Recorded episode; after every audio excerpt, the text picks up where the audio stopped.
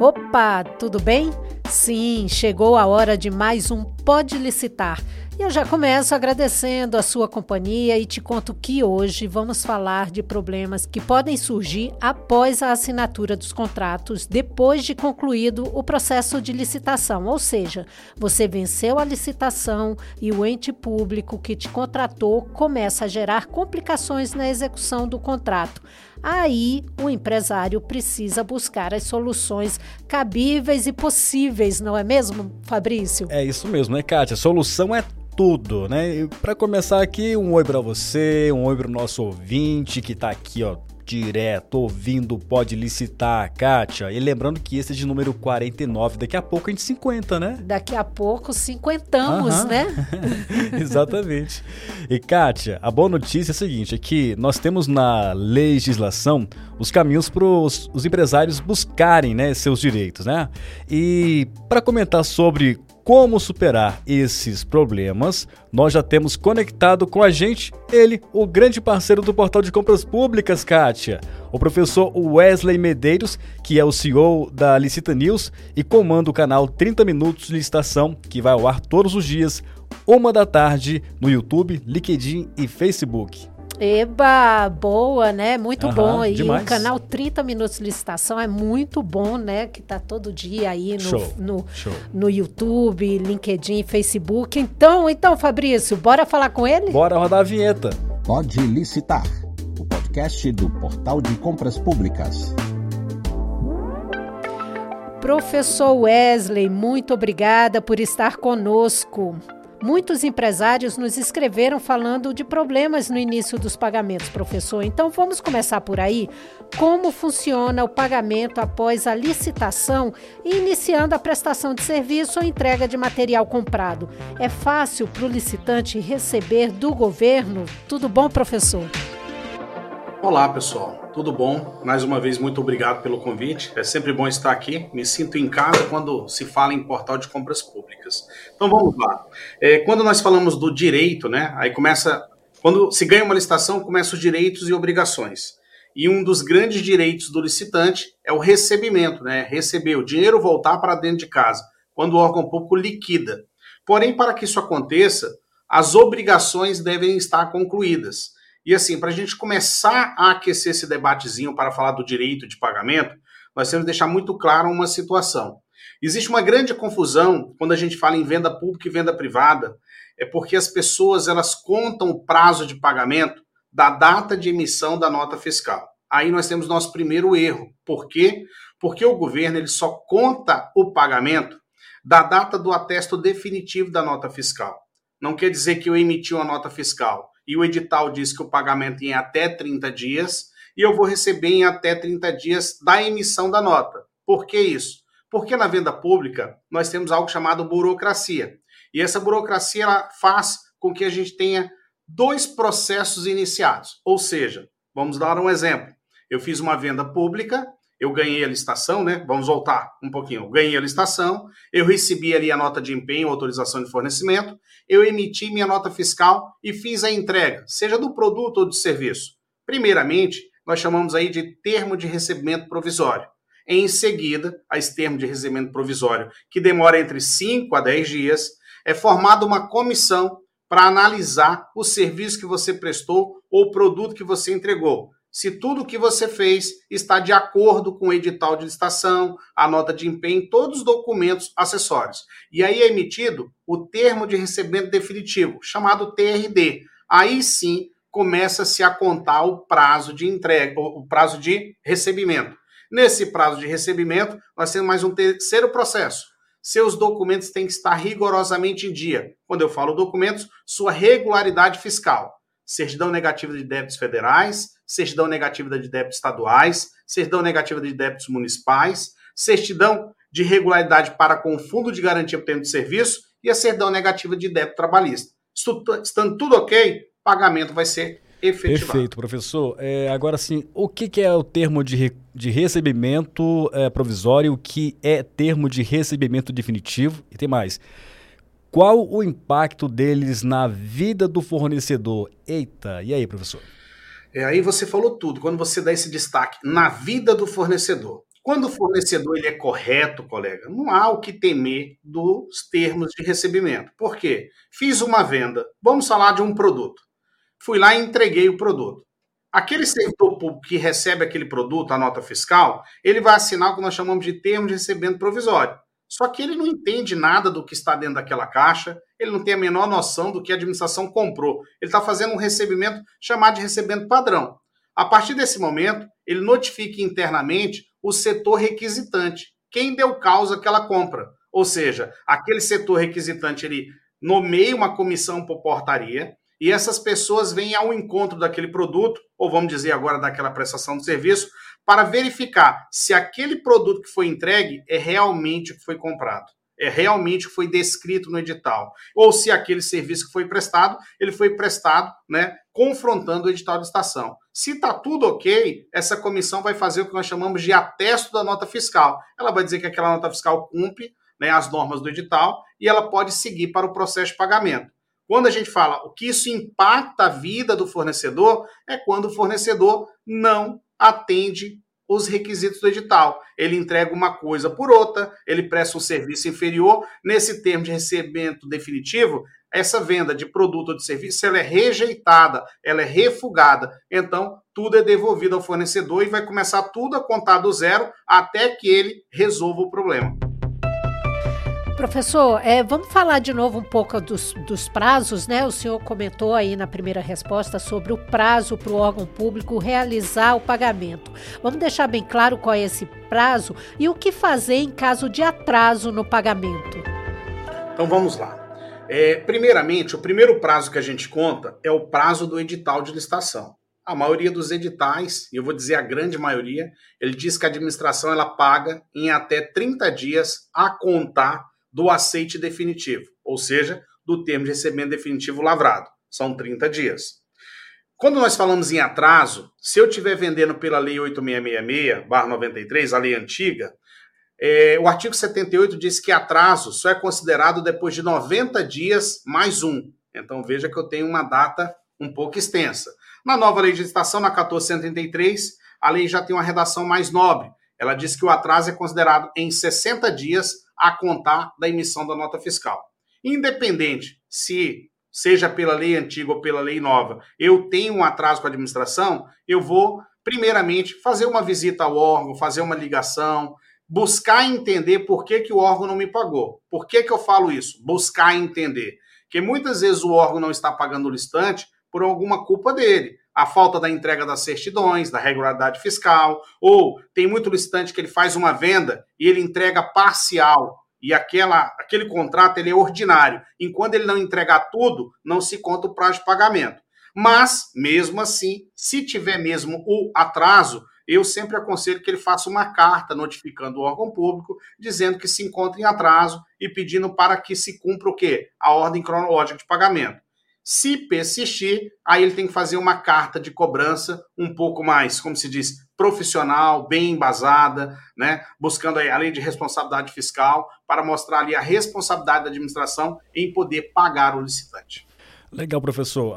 Essa próxima pergunta, não sei se ela, de repente ela já entra na resposta que o senhor deu agora, mas é sobre também a, é, atraso de pagamento. Ninguém gosta. Kátia, imagina só você estar tá esperando um pagamento que nunca veio, né? É ruim, não é? É, nossa. então, professor, é, o que fazer em caso de atraso no pagamento? E agora? Olha, o que, que eu digo para vocês? Quando a administração ela atrasa, o licitante, ele, primeiramente, ele tem que fazer uma visita àquela repartição pública, ele tem que fazer o que nós chamamos da prospecção pós-venda. Então ele tem que ir lá entender o porquê do atraso. Mais uma vez, se existe o atraso, o órgão público pode falar assim como um exemplo, olha, esse mês nós tivemos uma baixa arrecadação e a verba alocada para te pagar, ela vinha de arrecadação. Então, infelizmente, nós temos um atraso projetado de 15 a 20 dias, mas eu te dou uma previsão para pagar daqui a mais 20 dias. Ou, olha, a sua verba de venda nesse edital é uma verba fruto de repasse, de convênio. Nós estamos esperando o governo federal creditar esse dinheiro para poder te pagar, para que ele entenda o motivo do atraso. Aí eu vou aproveitar para falar com os licitantes. Governo, por mais que ele atrase, ele é o melhor comprador do Brasil. Por quê? Ele não muda de endereço e ele não entra em falência nem recuperação judicial. Ele pode até te atrasar, mas ele está ali para te pagar. Só que você tem que ir ao encontro dele. Você tem que buscar informações. Falo isso porque nós temos uma empresa de consultoria. E muitas vezes o listante ele me contrata para fazer um processo de cobrança, e quando eu vou analisar esse processo, ou seja, quando eu me aproximo do órgão público, eu vejo que a culpa não é do órgão público, é do licitante. Então, hoje eu consigo te dizer com muita propriedade que mais de 60% dos clientes que me buscam para prestar uma consultoria de cobrança, ele não necessita do professor Wesley, porque é ele que está errado. Ele está devendo certidão, ele está devendo alguma parte do produto. E por que isso? Pela concepção errada. Ele acha que porque ganhou a licitação, ele tinha que fornecer, vamos supor, mil televisores e ele forneceu 995, o órgão tem que pagar ele só porque falta só cinco. Não, ele tem que vender os mil televisores, entregar os mil televisores para o processo de pagamento dele acontecer. Mas, acontecendo o atraso, volto às minhas palavras, ele tem que fazer uma visita ao órgão público e buscar entender qual é o motivo real do atraso de pagamento dele. Pois é, né, professor? Tem que realmente ficar atento né, a todos os detalhes da, da licitação e de todo o processo. Mas, professor, quais são as formas de cobrança administrativa? A cobrança administrativa nós chamamos primeiro de uma notificação simples, onde eu faço uma notificação ao órgão público. É, no devido protocolo, ou posso fazê-la por e-mail e aguardar uma resposta num prazo de três a sete dias. E quando eu não tenho nenhuma resposta, é, nós vamos para uma notificação de cobrança administrativa. Eu chamo ela de notificação de cobrança administrativa com responsabilidade solidária, porque essa notificação vai em conta da autoridade superior do órgão público e do gestor financeiro, que é o ordenador de despesas. E aí nós vamos cobrar o porquê não foi feito o pagamento. Legal. E as formas é, de cobrança ju judicial? Aí a, judicia a judicial você pode, uhum. como se diz, impetrar uma ação de cobrança contra o órgão público. Aí eu vou dar um aqui Sim um conselho. Aí isso é a visão do professor Wesley, que trabalha há 32 anos com licitação. Um dos piores caminhos que o licitante toma é executar um órgão público. Vou explicar por quê. Quando o licitante ele executa um órgão público na justiça, esse órgão público ele é citado e, por lei, ele, ele é obrigado a se defender em todas as instâncias. Então, se a gente fizer uma conta muito rápida hoje, uma ação judicial é muito lenta. Então, você imagina que você vai enfrentar a primeira instância, o licitante vai ganhar, o órgão público vai recorrer. Você vai enfrentar a segunda instância, o órgão público vai recorrer. Seja na esfera do STJ ou, STJ, ou STF, na, terceira instância, falando de forma clara, sem juridiquês, o órgão público também vai perder. Só que quando ele perder, vocês vão receber em quê? Em precatório. Uma fila de precatório hoje ela está com 15 anos. Então você está deixando de receber algo em um a dois anos na esfera administrativa para optar por uma demanda judicial que pode chegar aí a 10, 12 anos o processo judicial e mais 15 anos para receber o montante. Na minha opinião, não compensa entrar na justiça contra um órgão público. É, professor, tem razão. É, e, e, teria, por um acaso, professor, algum banco de dados que registra a inadimplência de órgãos públicos? Nós não temos uma visão hoje por órgão público de forma individual, como existe um Serasa.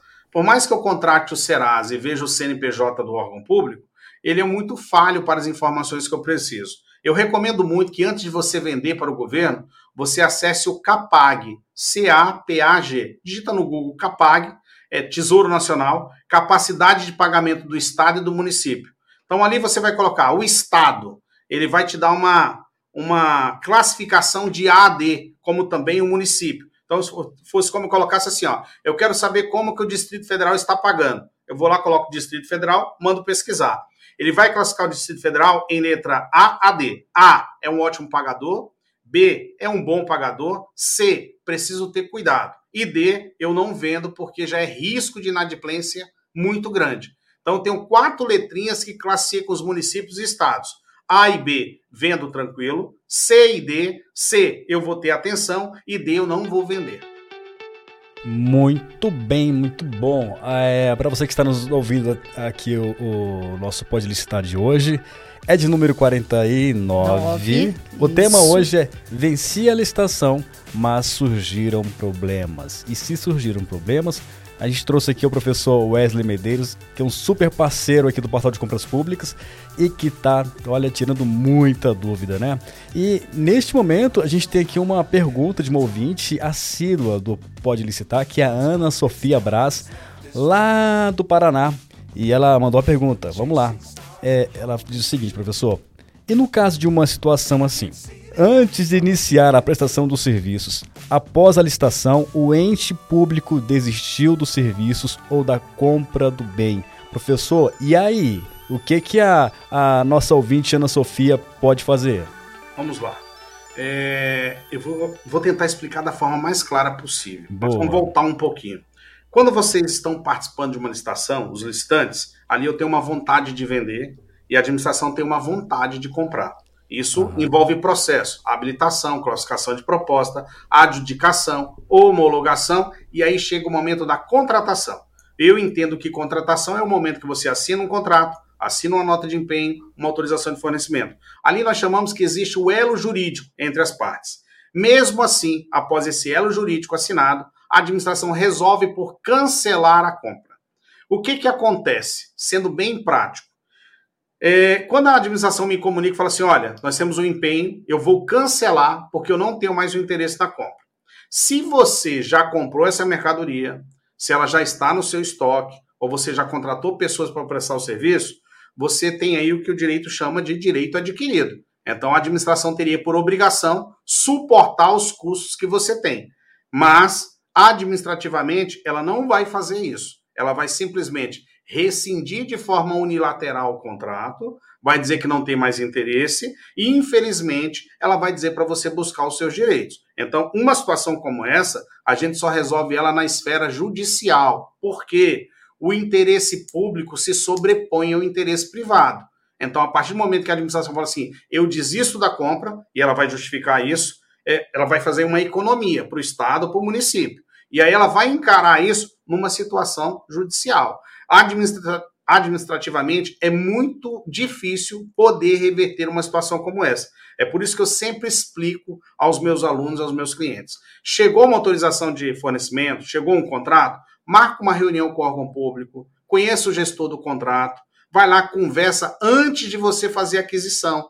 Porque às vezes você pega a nota de empenho, pega a autorização de fornecimento, assina o contrato, começa uma manobra desesperada de se estruturar, mas você não foi na repartição pública conversar com eles. E às vezes, numa reunião como esta, você escuta: olha, apesar de ter assinado o contrato, nós ainda não estamos seguros nessa contratação. Então, se eu escuto isso, eu falo: então vamos fazer o seguinte: vamos suspender o prazo de entrega enquanto vocês é, tomam a decisão se vão comprar ou não, para que evite que eu tenha algum prejuízo. Ou seja, tudo conversado sai muito bem acordado. Perfeito, professor. É ser previdente, né? Para depois não ficar aí a ver navios, né? Com a história do, do da suspensão unilateral. Bom, de tudo isso, é, o bom de, desculpa, o bom de tudo isso é ver que o empresário tem um amparo legal e todos os caminhos para garantir os seus direitos, não é, professor? Sim. É, o bom da licitação é porque nós temos toda uma legislação que orienta desde o momento que a administração pensa em comprar até o momento aí que se vem a conclusão. A gente, é, eu digo assim, todos nós estamos aí debruçados hoje, estudando a nova lei de licitação, a 1433-2021, e nota-se o quanto que ela evoluiu ao exigir da administração um plano de contratação anual, um planejamento, um estudo técnico preliminar, e eu entendo que isso tudo traz para o licitante uma grande segurança jurídica no momento que ele vai participar da licitação. Então, isso é muito bom porque traz essa segurança para o licitante, para ele entender que ele vai participar e ele tem proteção jurídica para isso, traz também uma segurança muito grande para a administração. É, eu trabalho com licitação há 32 anos e eu digo a vocês com muita propriedade, a nova lei de licitação 1433, ela vai inovar muito a forma de compras públicas no Brasil. Legal. E assim, é, é muito importante destacar que, apesar de poderem surgir problemas, né, normalmente os contratos são super bem honrados, né? E o mercado das compras públicas é sempre um grande canal de crescimento para as empresas, né? Como dizemos aqui, o mercado que não conhece crises, né, Kátia? É exatamente isso, Fabrício. Um mercado que não conhece crises. Bom, professor Wesley Medeiros, CEO da Licita News e comandante do canal 30 Minutos Licitação, todos os dias à uma da tarde no YouTube, LinkedIn e Facebook. Muito obrigada, professor, pelos seus esclarecimentos mais uma vez aqui, ajudando ao nosso ouvinte né, nesse universo que é o universo das licitações. Eu que agradeço aí o convite de vocês, me coloco sempre à disposição para quando precisarem, estarei sempre aqui com vocês. E não deixe de nos prestigiar lá no YouTube, arroba Licita News. Temos o programa 30 Minutos lá, que cresce a cada dia. Já estamos na edição número 84, o que eu digo? Entre no meu canal do YouTube, o arroba Licita News, maratone o programa 30 Minutos com um caderno na mão, que você vai tirar um livro de conhecimento lá de dentro. Gratidão a vocês. Valeu, professor! Bom, e a gente fica por aqui. E muitíssimo obrigado a você que e muitíssimo obrigado a você por estar com a gente também, tá? E se desejar saber mais sobre como o portal de compras públicas pode transformar o faturamento da sua empresa, te revelando o mercado das compras governamentais, é só ligar é só ligar para o 3003 5455. Repete isso aí, Kátia. É isso mesmo, Fabrício. É só ligar, ligação de todo o Brasil é. para o 3003 5455. E aí, né, Fabrício, manda sua dúvida, é, manda seus comentários, pode mandar elogio, oh. pode mandar crítica também. e a gente adora receber a participação do ouvinte. Verdade. Então, no mais, tchau, tchau, Kátia. Tchau, tchau para todo mundo. Até a próxima. Tchau, tchau. Você ouviu Pode Licitar, o podcast do Portal de Compras Públicas.